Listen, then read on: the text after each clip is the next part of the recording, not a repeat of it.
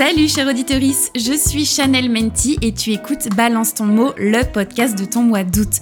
Pendant 31 jours, je vais définir 31 mots ou expressions issus du vocabulaire féministe. Et au livre sur le bretzel, je fais matcher à chaque fois une reco culturelle. Livres, séries, BD, films, musique, documentaire, de quoi occuper tes longues soirées caniculaires.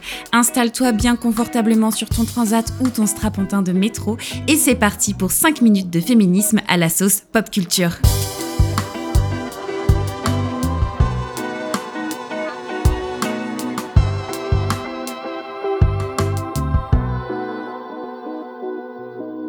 Épisode 21 sur 31, le mansplaining, c'est quoi?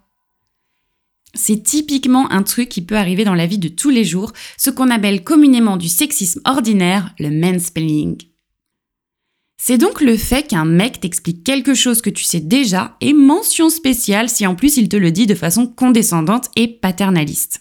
Il a deux autres potes, le manterrupting et le manspreading, soit le fait de se faire couper la parole par un mec en pleine discussion ou débat, et le fait que les mecs s'assoient en écartant les jambes dans les transports en commun et ainsi prennent toute la place. Et c'est un peu par ça qu'on peut résumer ces trois phénomènes, le fait que les hommes prennent toute la place dans les conversations, les débats et dans l'espace.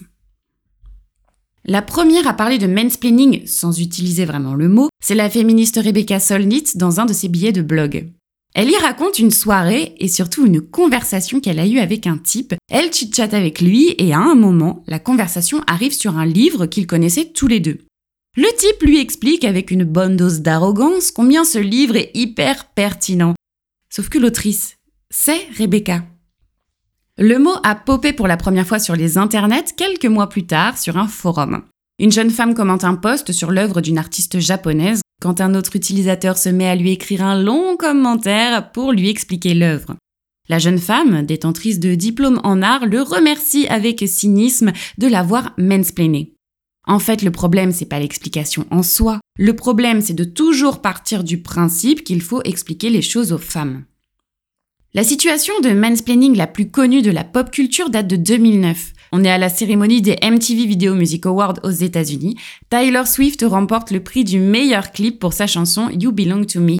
Sauf que le mec qui lui remet son prix, c'est Kanye West. Au moment de donner à Tyler sa petite statuette, il prend le micro pour dire qu'il n'a rien contre Tyler, mais que c'était à Beyoncé de remporter le prix. Silence. Un ange passe Kanye, à qui on avait juste demandé de remettre un prix, a décidé d'y ajouter son avis personnel, privant la chanteuse de son moment de gloire mérité.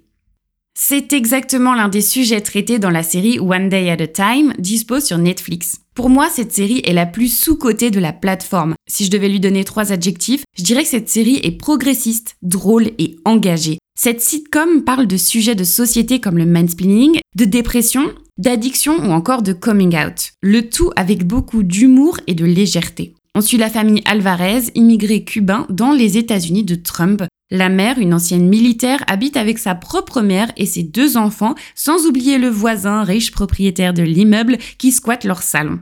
Si vous voulez binger une série légère qui fait quand même réfléchir, il faut regarder One Day at a Time.